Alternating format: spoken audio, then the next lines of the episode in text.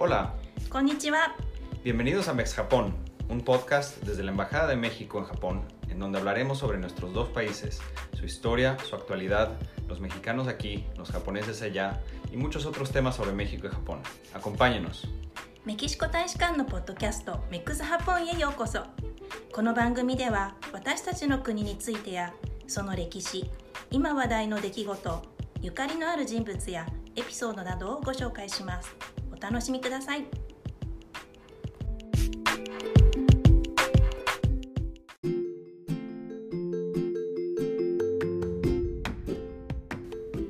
皆さんこんにちは。先週のポッドキャスト第28話に引き続きドンパンチョ朝倉市にお話を伺ってまいります。前半ではメスカルとは何か製造工程やカテゴリー歴史について教えていただきました。今回後半では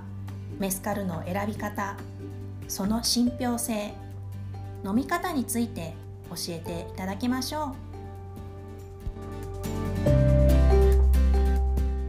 メスカルは紀元前400年以上前から飲まれているというふうに聞くんですけれどもメスカルの歴史についても教えていただけますか？はい、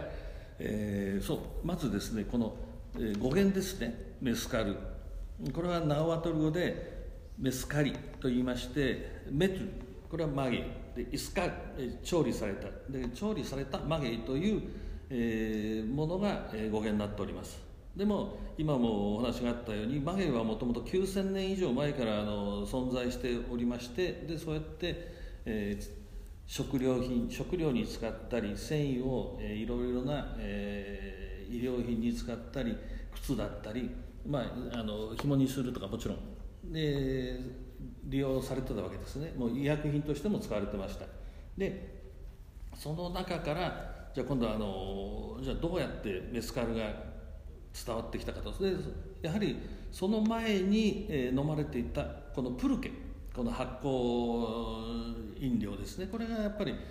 ここからの、えー上流に行くわけなんですね。ですからこの3つの起源がありましてまず第一に、えースペインが持ってきたものと。このスペインが持ってきたものっていうのはこのいわゆるあの上流期ですね、えー、動画のアランビーケという。この上流期をスペイン人が持ってくることによってスペインから持ってくることによってこの発酵プルケここから、えーアルコールの高いお酒が取れるようになったと。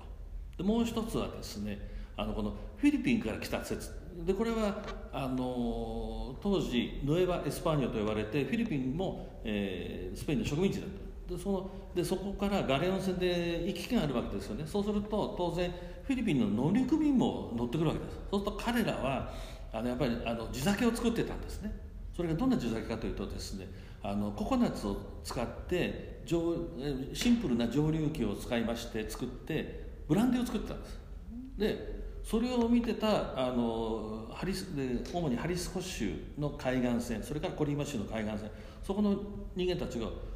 おこれはプルケを蒸留したらいいんじゃないかということで、えーそれで始まった説。でこれで今でもですねあのこのあの地域に行くとそのふうなスタイルはあの残ってます。フィリピンスタイルという、まあ、簡単な素焼きのものそれから木をくり抜いて、えー蒸留するもの。でそういうものがあるという説が。この,、ね、このでもう一つこのフィリピンからというところで皆さんねちょっと思い当たることがあるというのはあの日本とメキシコの友好の中で、えー、御宿でガレオン船が難破した時に助けたというのが、えーありましたよね。でそれがやはりあのこのフィリピンと、えーメキシコ行ったり来たりした間の中の出来事でそこで、えー今度は日本とメキシコの友好関係が1609年から始まったということにもつながるような、まあ、そういう、まあ、ちょっとしたあの歴史的にフィリピンというのは、まあこのまあ、あのちょっと関わってくるかなというのがありますね。そうね。そう。これはいいことです。でこれはまたねあの別の機会にね日本とメキシコの友好期間って400年を超えてるというね。これはまたねあのぜひ皆さんねあのそうですね。それはいそれでとても興味深いテーマなんですけどね。そうこれはもう大切です、はい。えーそれともう一つはですねあの、まあ、ヨーロッパ人と接触する以前の、えーメソアメリカ文化ですね。この中で、えー実はあったんじゃないかと。これはもう昔からなんかそれは言われてたんですけども最近この遺跡を研究する中でそれが明らかにもう、えー、キリスト前の1500年から1000年前には蒸留してたんじゃないかというものが、えー、遺跡から発掘されて今そのように、えー、言われてます。でやはりそれは本当に簡単なえー、素焼きの蒸留機その上にもう一個ポット素焼きのものを乗せてそこで、えー、蒸留してプルケを蒸留して、えー、メスカルを作ってたと。でこれは要するに、えー、使い方は、まあ、儀式に使うためのという神とコンタクトするためじゃないかというようなことで非常に歴史的にも、えー、その古い時代から実はあったと。いうことが今最近あの遺跡の中からの発掘で発見されてます。この3つの、えー、メスカルの起源ですね。まあ、もっとも紀元前からあったっていうことであればね、まあ、実際にマゲリがそういうふうに存在してますからこれはあの非常に興味深い。非常にだからこのメスカルというのは、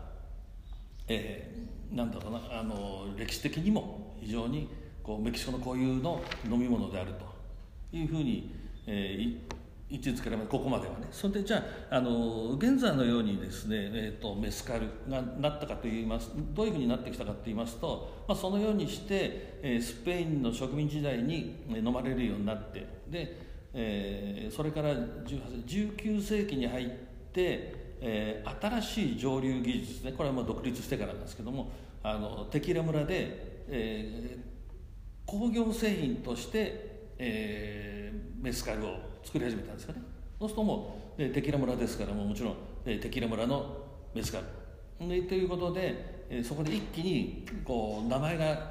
世界に広まっていったわけですよでもう20世紀に入っても資本家たちがそこに投資したわけですよね。そうするとどんどんどんどんこうテキーラ村のメスカルでテキーラ。これが、えー、世界に有名になっていったでそこで、えー、メキシコ政府が1949年じゃあはっきりじゃあテキーラをまず分けようと。でデヘエネ、えー、ヌエベ9これいわゆる、えーとえーと、メキシコ公式日本語で言うと公式基準っていうのかな。それで、えー、テキーラを独立させたんです。でその同じ年にデヘエネディエス。これこれによってメスカルを独立させた名前を。でそこからメスカルとテキーラが別々な道を歩むようになったんですよね。でその後に、えー、1994年にメスカルは、えー、原産地故障で認められるようになって、えー、世界基準になったというような歴史的な背景があります。まあ、ちなみにあのテキーラは1974年に、えーえー、原産地故障で、えー、独立したと世界基準になっているというでそういうふうになってこう今に、えー、メスカルが至ってきてます。でさらに、えー、1997年に、えー、コンセオレ・グラドル・デ・メスカルという、えー、団体が立ち上がりましてそこから、えー、メスカルの安全性そういうものを、えー、現在に至るまでこうコントロールといいますかそれをあの基準を決めて、えー、今そのいわゆるあの生産者ですとかそれから、えー、製品の安全性そういうものを、えー、携わっております。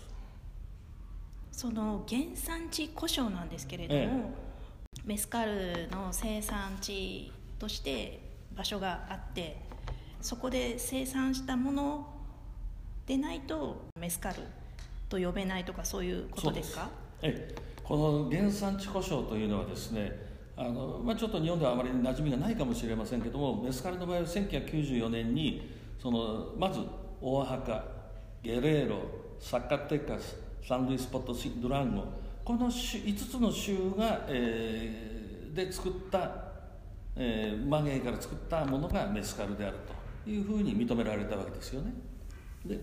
その他のものはあのいわゆる、えー、アガベスピリッツ。そういうふうになっててでその後2001年これは今度はグバナファート州。この2つの地域。それから2003年タマウリパス州。これが11の地域。それから2012年これはミチョアカン州29の地域。それから2015年ポエブラ州が115の地域で、えー、作ったものをメスカルと呼ばれるという。で今で合計9つの州。で最初の5つの州ですね。これはまあどこで作ってどこで蒸留しても州の中であればメスからできた。でその後のこの今2001年から2015年の間の4つの州はその州の中の地域が特定されてるんですよね。ですからその特定された地域以外では同じ州の中で作ってもメスカルとは呼べないと。なるほど。そういう厳格にこれは規制してあります。というのはやはりそのメスカルの安全性であるとか信憑性そういうものを、えー、保護するためのものなんですよ。ね。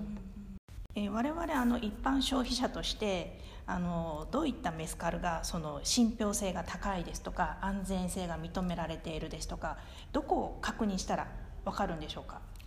それはですね、えー、メスカルのボトルを見ていただきますとまずあのボトルの表面にあの100%アガベと書いてあります。でそれはもちろんそうなんですけどもじゃあそれだけではみんなそうやって書きますから。でその横にホログラムがありますのででそれがついてるものがまずメスカル。でまたそのホログラムをですね QR コードがありますのでそれをあのスキャンするとそこの中に全ての情報がありますえー、誰がどこで作ったっていうで原料が何かというねその情報が全てそこの中にあります。でそういうことによってそのいわゆるメスカルこのメスカルのは、えー、正しい正式なものでトラン、えー、信頼性信憑性それから安全性それから、えー、こう取引もしこのメスカルをね買いたいというならばそこの全部の住所まで全ての情報がこの中に入ってますのでえー、そういうことによってこう我々はあの CRM として、えー、そのメスカルの保護信頼性それを守ってるわけですね。なるほど。その QR コードを読むスキャンするときに普通にスマホでできるんですか？スマホであの QR コードをスキャンするとそこで、ね、あのダッと、はい、一気に出てきますからでまたねそこでこうじゃあ今度は地図とかあのそこまでありますから、はい、でその中でじゃあどこでっていうね例えば住所も出てきますから地域とかお墓の。そうすると今度は自分でその、えー、どこだろうなって今度はあのパソコンか何かで検索するとちょっとしたあの歴史をね旅してるような。本当ですね。バーチャルツアーがね。そうバーチャルツアーそう楽しいですよ。そうなるとああじゃあこのこんなこのメスから飲んでみたいなっていうね。いいですね。そんなふうにね盛り上がると思いますよ。いいですね、えー、やってみたいと思います。これはねぜひやってください。はい。えー、メスカルの種類として6つありますよというふうに先ほど教えていただいたんですけれども、えー、まあ、ちょっと初心者の場合ですねいきなり1本丸々買うのも、えー、なかなか勇気がいるんですけれども、え買ったとしてどうやって飲んだらいいのかどんな料理と合わせたらいいのか教えていただけますか、はい、えー、そうですね。メスカルを初めてこう今興味が出てきましたと。あこれは飲んでみたいと。じゃあ、まず何を買ったらいいかと。で、まあ、それは先ほどもお伝えした通りはそのホログラムをが、えー、貼ってあるメスカルですね。ででメスカルの種類もそのいわゆる畑で生産するエスパディンというアンゴスティフォリアっていうんですけどもそれともう一つシルベステル野生種ってこの2つに分かれます。でシルベステルというのはこれはもうちょっと、えー、いろんなまた種類があって特殊になってくるのでまず、えー、最初の入り口とですねエスパディンというものですね。これを選んでいただいてこのねアルコール度数は大体平均40度まあから46度って、まあ、結構強いですけれどもこの飲み方なんですけれどもこれはですねまずねやはりおすすめはまあショートグラス。ストレートで飲んでいただく。まあストレートで飲んでいただくと今言ったんですけども一気ではなくてまず最初にですね口の中にこうちょっとこう、えー、こう舌で味をねちょっとこう舐めると言いますかね。そのぐらいのものを口に含んでいただいてそのこうちょっとこう口の中をこうなんか洗うような雰囲気でちょっとちょこっと舐めていただいてそうするとおそらくピリピリする感じがあるんですね。これはねあの自分の口の中の雑味なんです実は。あのいわゆるメスカルの雑味ではないあのそのピリピリじゃないんですよね。でそれを2回ほど繰り返していただいてその後にまたもうちょっとこう多めに含んでこう味わいながら飲んでいただくとあの本来のメスカルの華やかな味がパッと広がりますから、華やかな味というのはですねフルーティーだったり甘みがあったりっていうことなんですよ。というのは流絶なアガベはご存知のようにあの皆さんあのえー、アガベシロップってご存知だと思うんですけどもそのいわゆる糖質が非常に高いので、まあ、健康にいい糖質ですけどねで甘みがあるんですよ。でそうするとその甘みが口の中にこうあの後味で残ってきますから。でちょっとあスモーキーかなって思うのがその製造工程の中の最初に蒸し焼きにするというね。でそれの、えー、香りもちょっとすると。いうこうなんていうかなそのそんなに複雑じゃないですけども味わうとああこういうものだ。あちょっと美味しいかなというふうに味わっていただくことができるそうするとまあ飲みながらあとはですねじゃあどんなものを合わせたらいいかと言いますとですね、はい、これはですね私の経験からいきますとね、はい、日本食万能です。あそうですか。そう。あのね私あのこうとわさび醤油でマグロはなんかね、えー、他のスピリッツはと思ったんだけどメスカルはですね本当にねあの美味しくなります。意外ですね。そう意外と思いますでしょ、はい、で日本酒全般あともうそれこそあの家庭料理の肉じゃがですとかね、はい、あのですからねメスカルはね食中酒としても非常に美味しく飲みます。これはねメキシコ人もそうやって言いますから。アペリティブよりも、まあ、食中として食中酒として味わうといいという。ですからまあ別にその、まあ、日本食に限らずあのいろんな料理とも相性はいいですであのですからねあの非常にこうなんていうんですかねあのやっぱメスカルを飲んでみて日本日本食と合わせてみたら美味しかったって言って結構それであこのコンビネーションでっていうのがよく聞きますけどね。今の季節ですとお鍋にも合いますかね？ね昨日ね、えーと、ととといね、はい、あの白菜と肉の挟んだやつの鍋やって、はい、でメスカル飲んでして、ね、美味しいですおでんもいいですかね？いや最高です。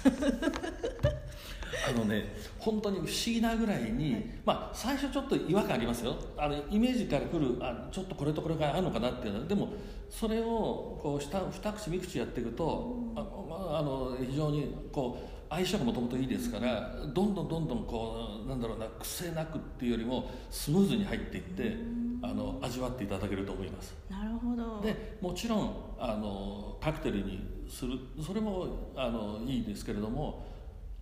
まあ、あのせっかくのこういう味わいのあるものですからねそんな一気にたくさん飲むんじゃなくて少しずつこう味わってこう料理とかそういうものと味わっていただけると非常にいいんじゃないかなと思います。なるほど一本ね家にあれば長持ちしそうですね。長持ちです。長持ちです、はい、でだんだんだんだん少なくなっちゃうあもう終わっちゃったとかと。そしたらじゃあ今度は今度はじゃあまたじゃあ次のボトルを選ぶ時には、またエスパディンなんだけど違うブランドでっていうのもねなかなかいいと思います。えー、今は、えー、新型コロナウイルス感染症拡大によりですね、まあ、実際にあのメスカルを知っていただく試飲会ですとか、まあ普段なら、えー、パンチョさんバーでメスカルを置いているバーを借りてそういう試飲会をされたりしていたんですよね。まあ、時期事情がこういうあの事情がありましてなかなかそういう機会を持つのは難しいかなという感じなんですけれども、まあ、今後ですねこのメスカルをできるだけ多くの方に味わっていただくために知っていただくために、えー、どのようなアプローチを考えていらっしゃいますか？あのまさにこの今現状で非常にこう対面でのものというのは非常に厳しい状況の中なんですけれどもまずですねあの皆さんにあの一つ、まあ、メスカルを好きになっていただくという前にまずはですねメキシコを好きになっていただくと。そうするとおのずとじゃあメスメスメスカル何かなというふうにも、ね、なってきますのでまずね皆さんねあのメキシコってどんなとこどんなもう、まあ、皆さんねいろんな人がマリアーチだとかいろんな料理とかねタコスとかありますけどもまずメキシコを好きになっていただくそこからじゃあ次にメスカル。これはね今度は私がですねあのメスカルというのはどんなものかお教えしますしで、えー、これからですね2021年にかけてあのいわゆる一つあのメスカルネットワークというのを作りましてえー、なんと私がですね YouTube にですねパンチョメスカルチャンネルというのをですね 立ち上げておりますのでで、まあ、そこでいろんなあのメスカルな情報ですとか、えー、まあ、あの基本的なものそれから、えー、どこで飲めるかとか何があるのかとかそういうものをですねこれからの、えー、広げていきますのでで、まあ、機会があれば、えー、そこで、えー、バーであるとか、えー、ところでまあ、あの少人数ですけれども、えー、試飲会ですとか、えー、試飲会と、まあ、セミナーを兼ねたものも、えー、少しずつ、ね、できればいいかなと。でとりあえずは今はそうやってまず皆さんにメスカルというものを知っていただけるようにうんなったらいいかなということであの進めていきたいなと。そんなふうには今現状では思っております。なるほど。まずメキシコを好きになってくださいっていいですね。おっしゃる通りですね、はい、メキシコ好きになってください。はい。ぜひぜひメキシコ大好きになっていただいてその後はいメスカルを飲んでいただけるようになったらいいですよね。そうですね。はい。ね、はい、そう。まずはメキシコ好きになっていただいてもうもちろんいろんなねビールテキーラいろんな飲み物はありますけども、うん、ちょっと待てよとメスカルをとねあのあそこで聞いたぞと、ね、ちょっと思っていただいてメスカルにも興味持っていただければなと思います。ありがとうございます。ありがとうございます。はい。あとですね、えー、ゲストの皆さんにいつも最後にお伺いしている質問があるんですけれども、はい、短い質問です、えー、日本人のリスナーの皆さんにえー、メキシコを知って知るためにおすすめするとしたら、えー、何をおすすめしますか？一つだけ教えてください、えー、私からおすすめするものは一つ、はい、メスカルをおすすめします。簡単ですね。シンプルに。はい、メスカルがおすすめということでした、えー、それからもう一つ、えー、メキシコ人のリスナーの方々に日本を知るためにおすすめするとしたら何でしょうか？そうですね。メキシコ人の方々にはですねまず、まあ、もちろんあのそのさっきの逆なんですけど日本を好きになっていただいて、うん、じゃあ私から日本酒をおすすめします。なるほど。ぜひ日本酒味わってみてください。本日はありがとうございました。ありがとうございます、えー